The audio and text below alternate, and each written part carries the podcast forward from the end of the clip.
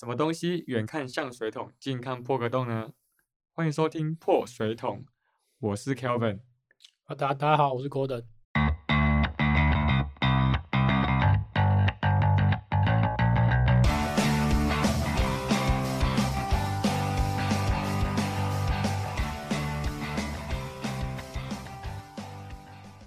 哦，Gordon 第一次听到哎，终于迎来了我们隐藏版的团员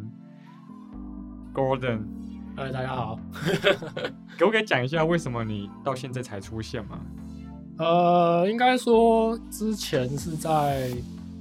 算是在上进修了，那时候嗯也比较没有时间去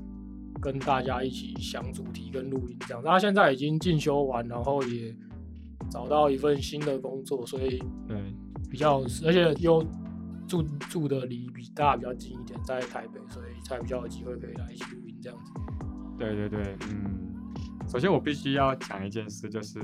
住的近不近跟会不会来录音是两回事。不是啊，就时间上的问题啊，对对对学习要比较花比较时间啊，确实，确实，对，确实，之前 Gordon 他在进修当中，我们就没有一直一直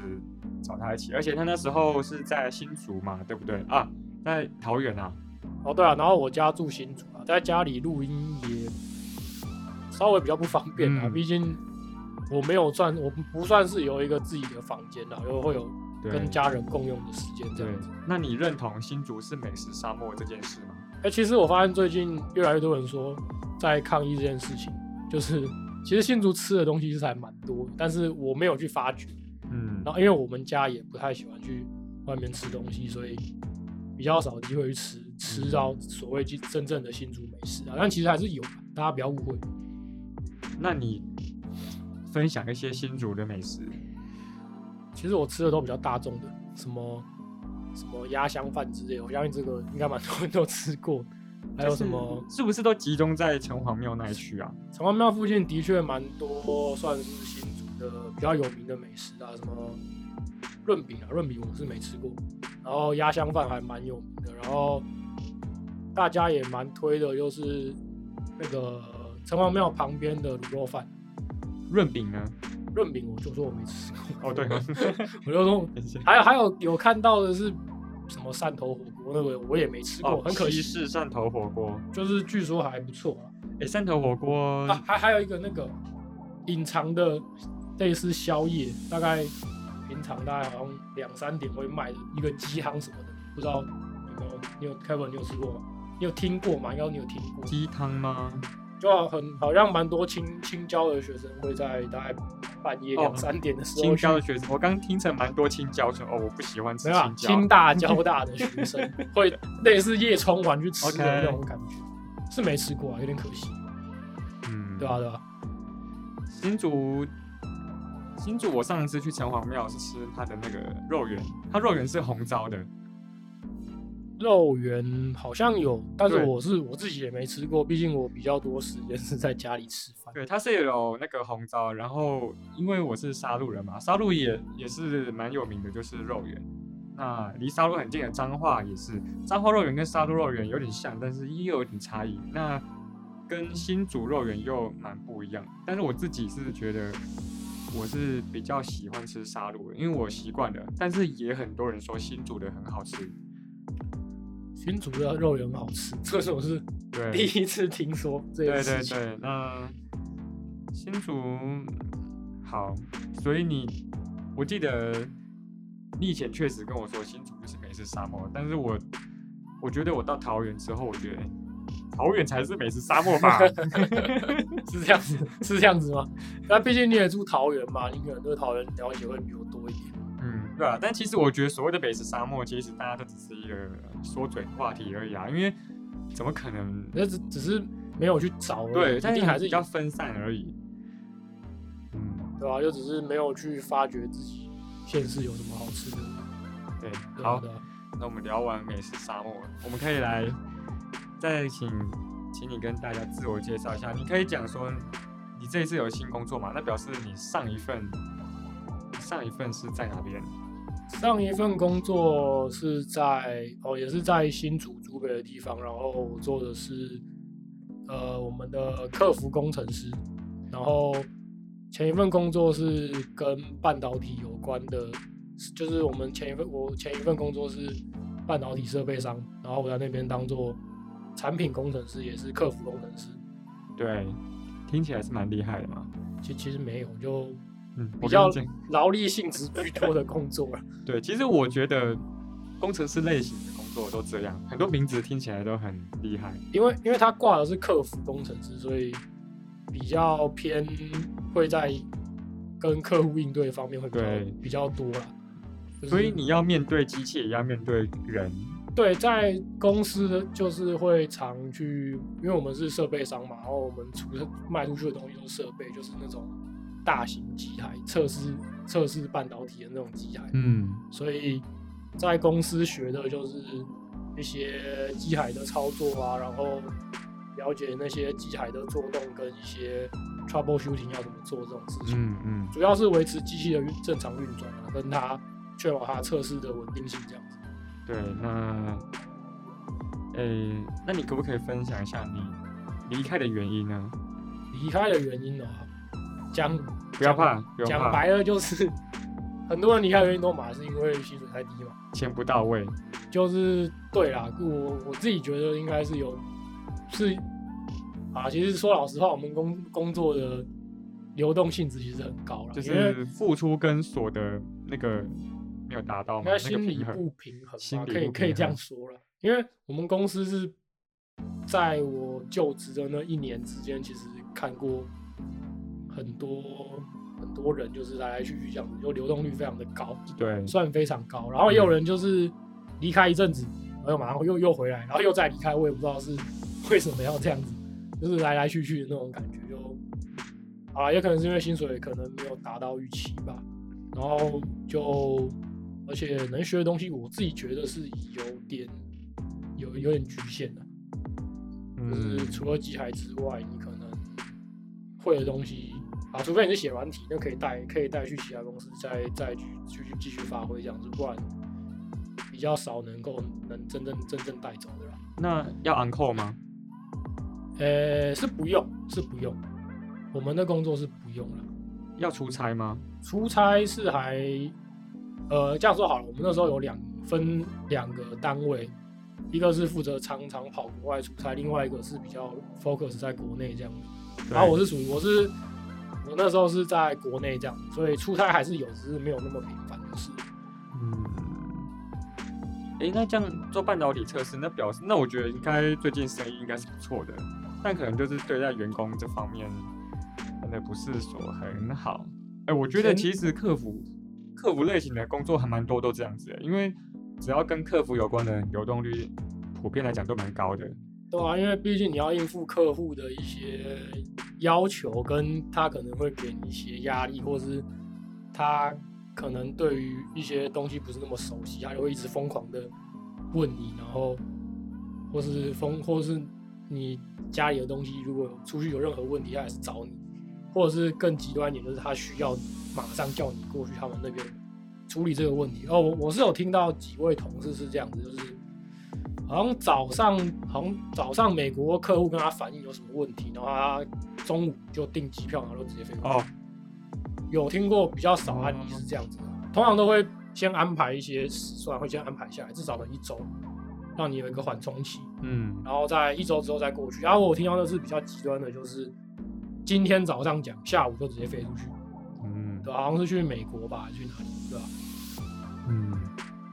哇，这美国的真的就是，我那时候之前在深圳的时候也是啊，因为我们客户是美国人，就是我们睡觉的时候他们在上班，然后我们下班的时候，哎对，然后我们上班的时候他们在睡觉，所以好处是什么？好处就是我们就是刚好可以很密集的，就是可以整个过程是比较比较不会有时间差。对，因为譬如说他留给我们的讯息啊，他们留完之后嗯下班，然后换我们上班，我们就看他们讯息，然后我们就可以回复。那才叫那那才叫有时间差吧。嗯，就是会整个就是很密切，我会说我们两边同时都在休息，然后要上班时间，这样可能会有 delay 到。但缺点就是，嗯很有可能要常常加变相加班。对啊，就是可能跟国外客户开会，你通常啦，我们都要配合人家时间。对我们也是啊，就是我们那时候是礼拜哎礼拜二还礼拜三的，哎留下来留到晚上跟客户开会，而且是晚上九点开会，我都要开到凌晨那一种，可是可能开到。差不多快一点就十点多，十点多已经算很快了。那可能有时候晚一点，十一二点也开过，对，然后就是就觉得很累，而且因为就是，嗯，尤尤其是在邮件的问题，就是你可能回到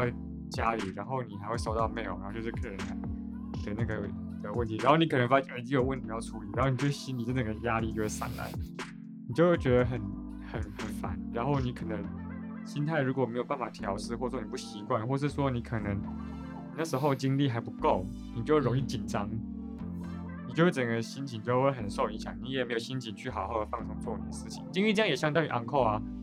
然后你可能又不由自主会一直去不由自主的去 check 你的 mail，嗯，对，然后你有的可能快一点的话，你还会，你就如果当场回，他要马上寄，对吧、然后还还有的是更极端点是会有人那个那有前辈就是打电话 call 你说，哎、你有没有看到那谁谁谁寄给你的信？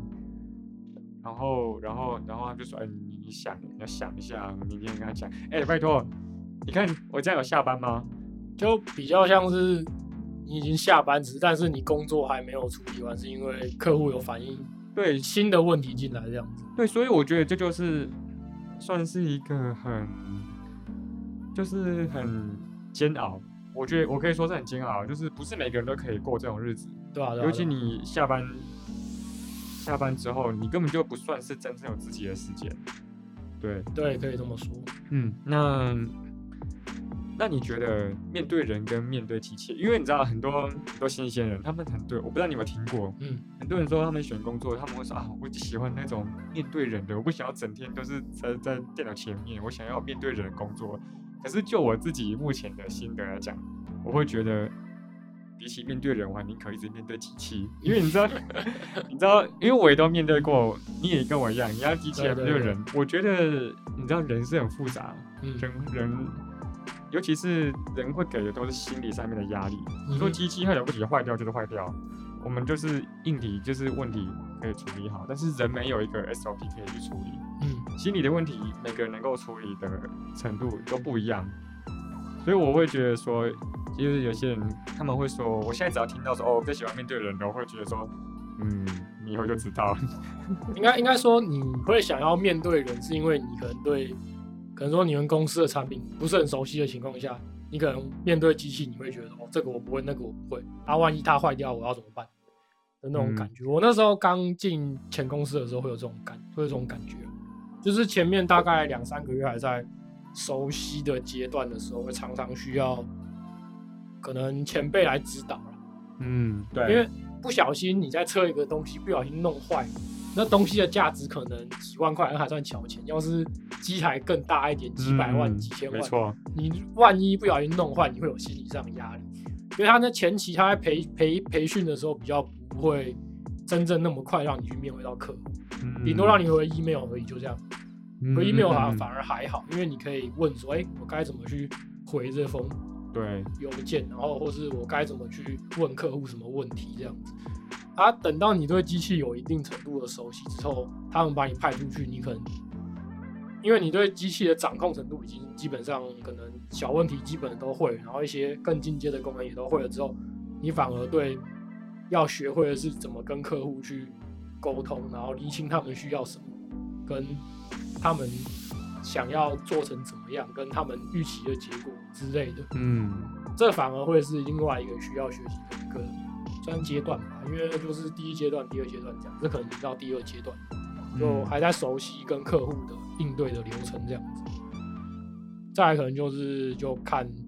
你熬不熬得过这一关，因为很多人是机器熟悉了没有问题之后，你就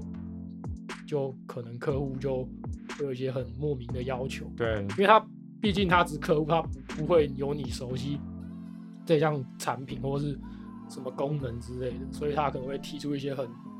不切实际或是很对对对，无理的要求。嗯啊，你要去说服他，因为你懂懂的知识比他还要多，你要去说服他这项功能哦可以或是不可以这样子。他如果他他如果是好客户，他可能会听你；对，他如果是不好客户的话，他硬要这个功能，那你要怎么办？嗯然后你要带正确的资讯回去给你的可能是处理机台的软体，然后你不会软体，你只会硬体，对你要带带问题回去，也是一个蛮蛮蛮重要的那个啦。对，所以其实所以其实就是除了工作上那些硬实力之外，你的软实力也很重要。对，可以这么说。对，所以其实所以我就讲说，如果你说哦，我想要那种就是面对人的，我就想说，那除非你今天是你就是不要在生产那一段，你今天是客户那一端，然后你又是个几百人，你可能才会可能才会做的比较开心，因为我会觉得正常人来讲，你面对人一定一定很快就发现面对人并没有比较好，因为他是客户，他你你想跟他当好朋友那是没问题，但是你你们工作，你们各有各的压力，各有各要完成的事物。你需要接到单子，你需要赚到钱，啊，可能是我需要东西做出来。对啊，就会有各方面的压力啊，他有上司的压力，我们也有一些没错压力，这样子。对，但是就卡在于说，我们今天又有以客为尊这个文化在，所以变成说，我们很有可能就是说啊，他是你们重要客户，或是说你们你们没有他，或者说你们跟他已经合作很久了。就是上级还会说啊，就是虽然人家会有点无理，但是还是尽可能去满足他们。那长期下来，其实我觉得是，我觉得我现在觉得这个未必是件好事，是要看一下，因为有可能你觉得我我们合作这么久了，但人家心里又不一定会因为你们合作很久，然后就会觉得啊，我就是不要对你们不要那么提出一些无理的要求，因为他们心中根本就无法判断到底什么是无理的要求。嗯，对他可能提出无理要求，然后你就得到了一个很高的报价，然后才会说啊，为什么这么贵？然后你嗯跟他讲讲讲，然后你可能你可能因为以前你又长期的纵容他们，他们就啊之前不是说可以吗？这次也这样也帮忙一下、之类的，嗯然后就开始人情压力就来了。人情压力来之后，然后你上级嘛，上级好你答应，下面的人要帮你完成这些事，然后下面的人就很累。对，那如果这个时候你没有得，他们没有得到相应的报酬，或是说他们跟上级关系不好，就开始很有可能会出现问题。对，所以就是奉劝那些想要说，哎，我最喜欢面对人的人，我们是哎，就你好好思考清楚啊，人不是这么简单的东西啊。那那可能是在你面对的人都是同学啊，没有没有面对一些上司的那些经验跟，因为毕竟在工作的时候真的是压力真的不不是一般上学的时候可以比的，对啊，你会有时程的压力，你会有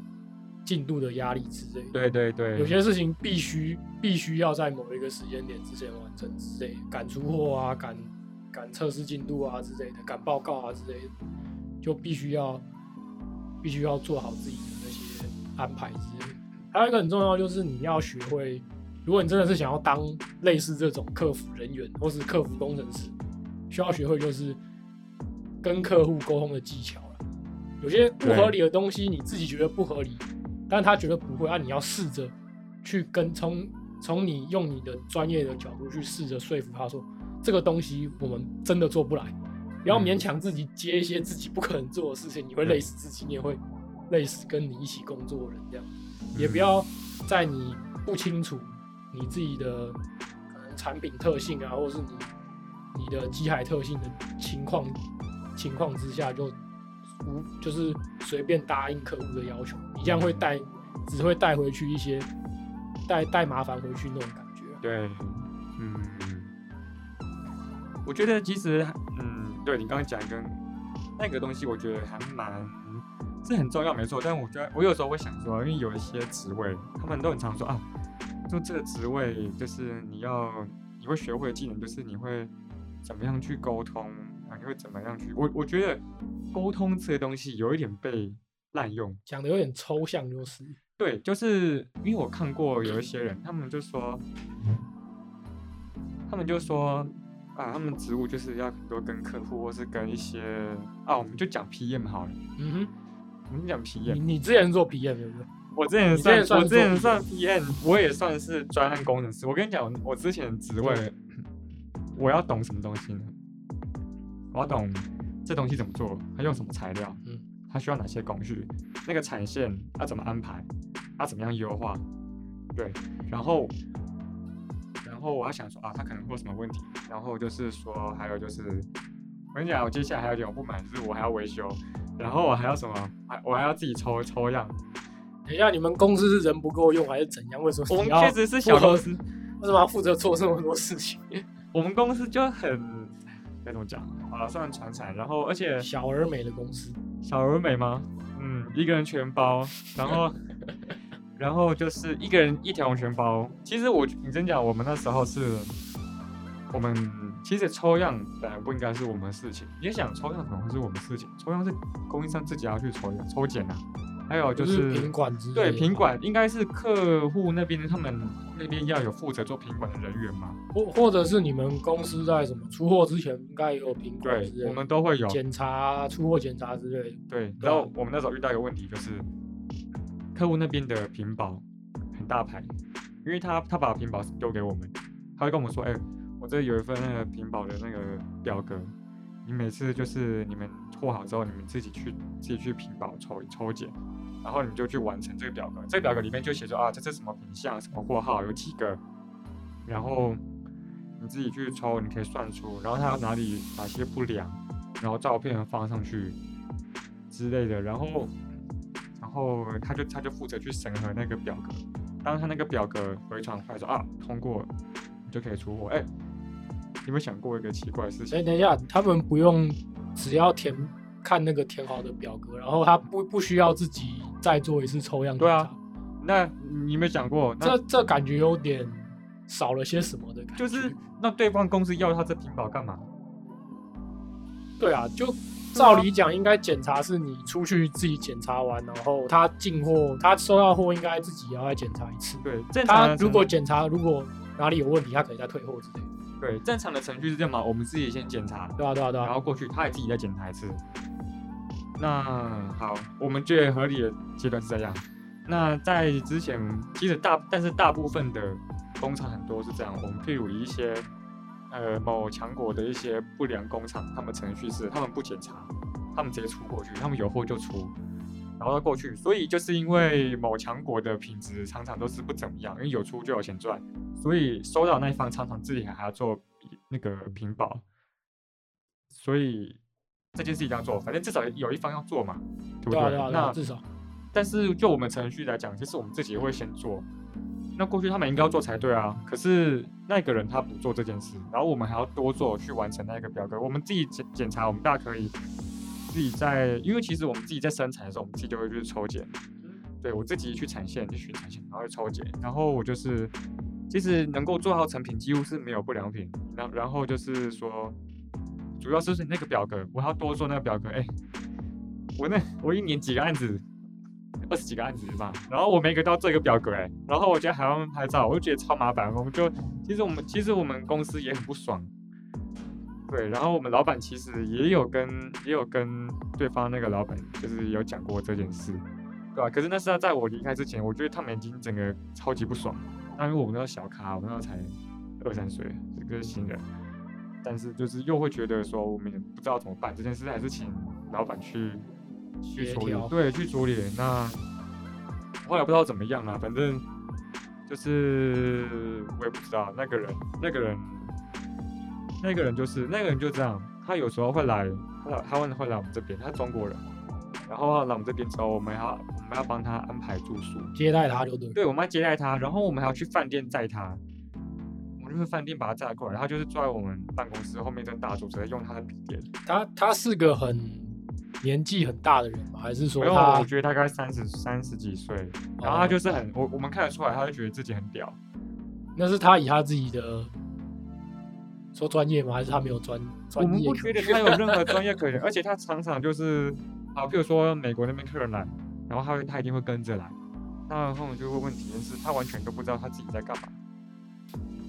就是他不知道他自己，他就安安静静，然后有时候问问题，然后就就问那些很没有 sense 的问题。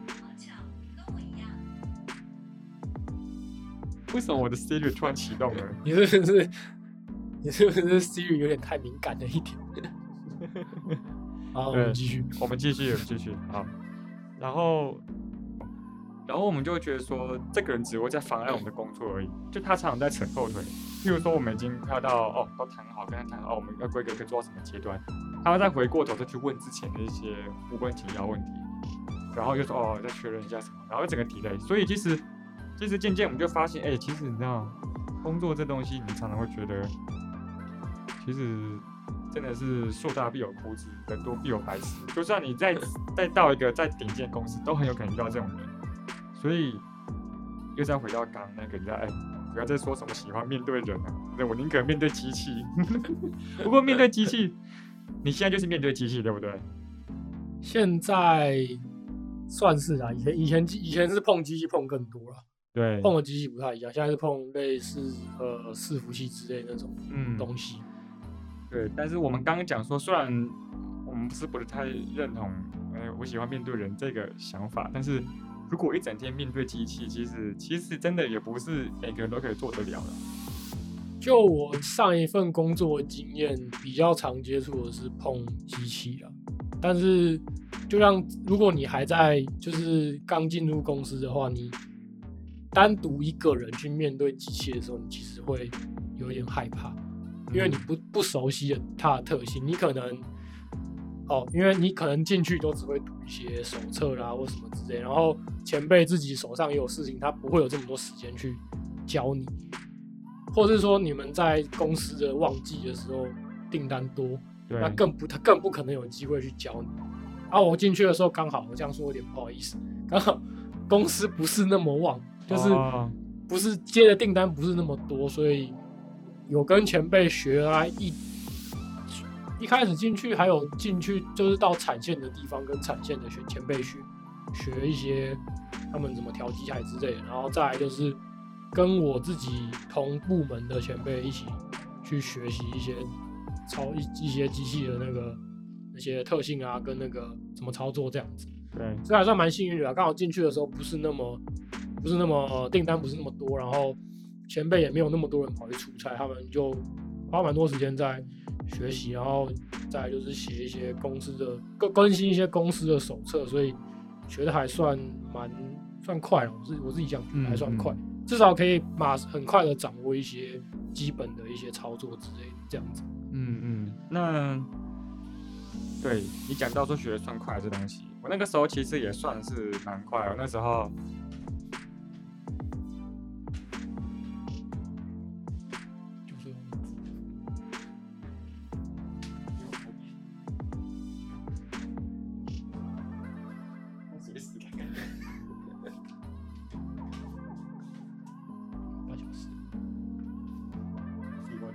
废话废话讲半小时。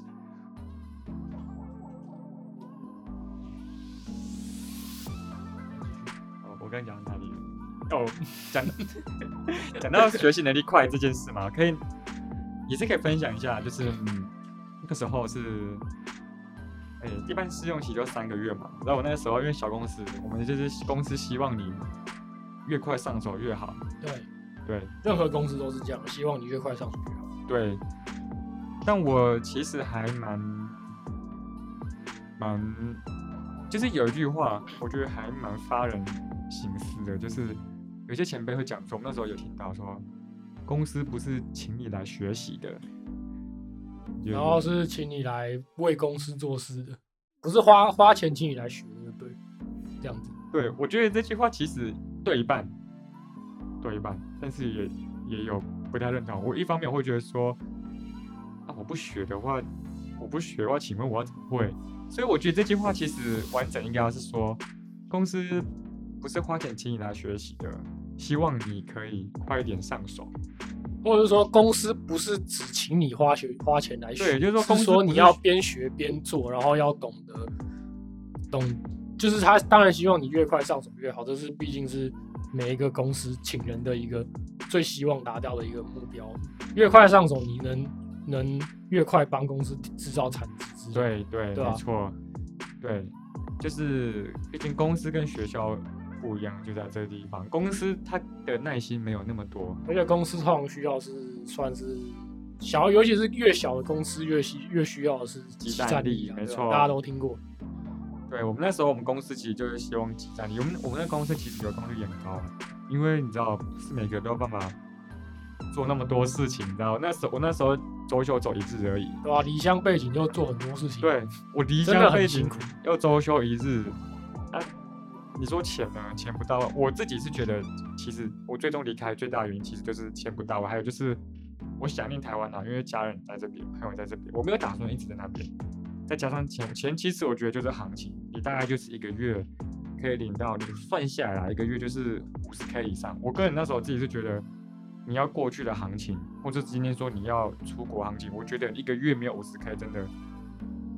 我觉得五十 K 已经很低了，我觉得啦。没有五十 K 说不过去，对啊那可见我的薪水有有多么多么低这样子。对，然后但。但确实也因为那段经历得到很多东西，让眼界更开阔。所以以后有有有机会，我们再偶尔看这节目里再带到一下那时候学到的事情。对，好，那所以这次哎，我真的觉得我们真的是很会啰嗦，莫名其妙就就录了这么长的时间。就是其实我们大学大学也是室友啊，就平常也是废话。对，我们 我们我跟 Golden 其实大学是室友，那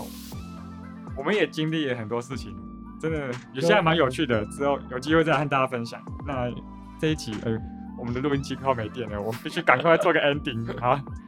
那我们今天这一集先到这边，大家再期待下一集。好，谢谢大家，晚安。